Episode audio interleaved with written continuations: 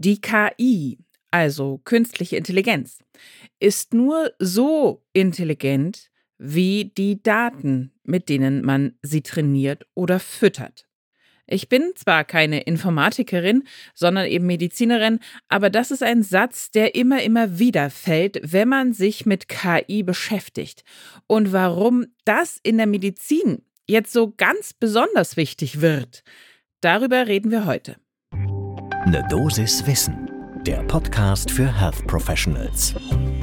Und damit guten Morgen und willkommen zu Ne Dosis Wissen, dem täglichen Podcast für das Gesundheitswesen. Ne Dosis Wissen gibt's immer werktags ab 6 in der Früh in kompakten 10 Minuten. Mein Name ist Laura Weisenburger, ich bin Ärztin und wissenschaftliche Redakteurin bei der Apothekenumschau und heute ist Donnerstag, der 9. November. Ein Podcast von gesundheithören.de und Apothekenumschau Pro. Wir haben uns für diese Folge heute zum Anlass genommen, ein Positionspapier, was quasi jetzt gerade erst im Oktober diesen Jahres erschienen ist. Und in dem geht es genau um das, was ich im Intro schon gesagt habe, nämlich wie gut sind die Daten, mit denen künstliche Intelligenzen, die uns bei medizinischen Entscheidungen unterstützen, gefüttert werden, wirklich. Und vor allen Dingen haben die einen Gender Bias. Ihr merkt schon, hier geht es um eine Menge unterschiedlicher Dinge. Es geht um die Medizin, es geht um KI, es geht um Gender, um Männer-Frauen-Verhältnisse. Was hat das für eine Relevanz in der Medizin? Ich würde vorschlagen, jetzt ist der richtige Augenblick für den ersten Kaffee des Tages. Und dann starten wir aufgeräumt in dieses Thema. Zunächst einmal Gender Bias, damit wir dieses Wort quasi definiert haben, dass es den gibt. Also eine Ungleichbehandlung, ungleicher Ausgang von Therapien oder auch Diagnostiken äh, zwischen Männern und Frauen, das ist schon lange bekannt. Da gibt es übrigens eine ganze Podcast-Serie von meiner Kollegin Kari Kungel bei gesundheithören.de, die nennt sich The Sex Gap. Die dreht sich nur um dieses eine Thema mit ganz vielen Folgen. Hört da gerne rein, wenn euch das genauer beschäftigt, dieses Thema. Aber wir klären jetzt hier nur ganz kurz, woher kommt dieser Gender Bias? Nun, ganz oft ist es relativ easy. Es werden einfach nicht genügend Frauen in klinische Studien inkludiert. Häufig basieren Studienergebnisse eben deshalb nur auf den Ergebnissen männlicher Studienteilnehmer. Und damit kann man eben für Frauen gar nicht so sicher sagen, das ist jetzt die beste Therapie oder das ist die beste Diagnostik oder war lange, lange, lange Problem in der Pharmakologie. Das sind die besten Dosierungen für Frauen oder für, sagen wir mal, Menschen mit einem weiblichen Stoffwechsel. Denn was bei der ganzen Geschichte auch in Bezug auf KI und Daten und Datenerfassung natürlich auch noch eine Rolle spielt, ist, was ist eigentlich mit denen, die sich dazwischen befinden? Das heißt also diejenigen, die entweder mit einer Hormontherapie transgeschlechtlich sind, also sich auch dazwischen bewegen, oder auch intergeschlechtlich sind, von Natur aus, die eben da einen etwas anderen Stoffwechsel haben, für die gibt es noch weniger Daten und damit noch weniger Basis, auf die sich das alles ausbauen kann. Das sprengt hier aber für heute völlig den Rahmen, wenn wir das dahin auch noch ausweiten. Also jetzt erstmal Gender Bias. Wir sprechen hier also über die Unterschiede in der medizinischen Behandlung, Therapie, Diagnostik etc. zwischen Männern und Frauen dass es aber diesen Ansatz braucht, dass man eben genau schauen muss, was für Hormonhaushalte habe ich, ist das eine weibliche oder eine männliche Person.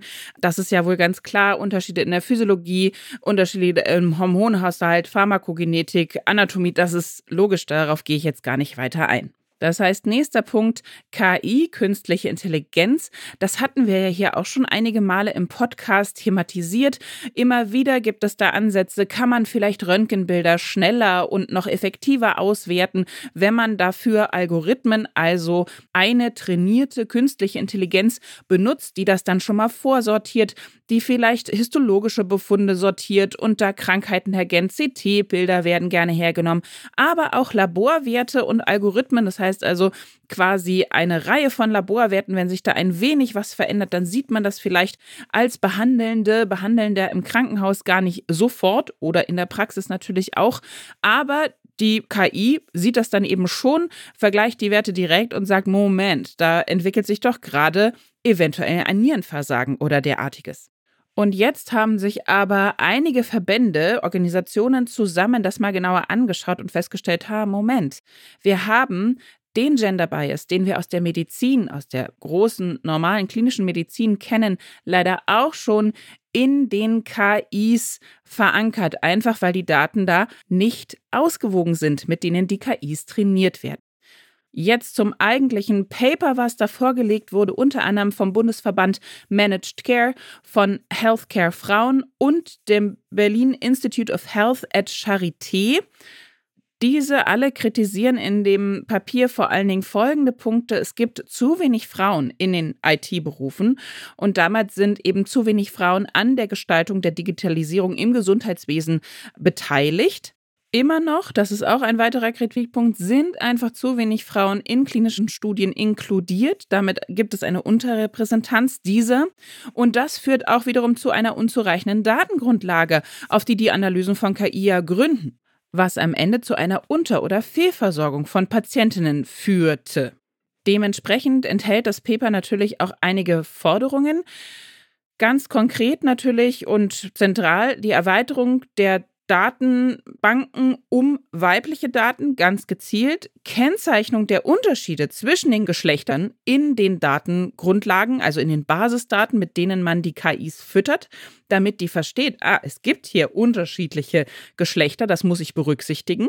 Und, und das geht so ein bisschen an die Wurzel allen Übels, eine noch stärkere Förderung von der Parität, sprich also einer ausgewogenen Repräsentanz von Männern und Frauen in der Lehre, in der Forschung und in der Führung von digitalen Unternehmen und eben solchen Projekten. Dass diese Bedenken und dahinterstehende Forderungen auch durchaus begründet sind, das zeigen wiederum einige andere Studien, die sich schon mal genauer angeschaut haben. Ja, gibt es denn den KI-Gender Bias wirklich und wie wirkt der sich aus?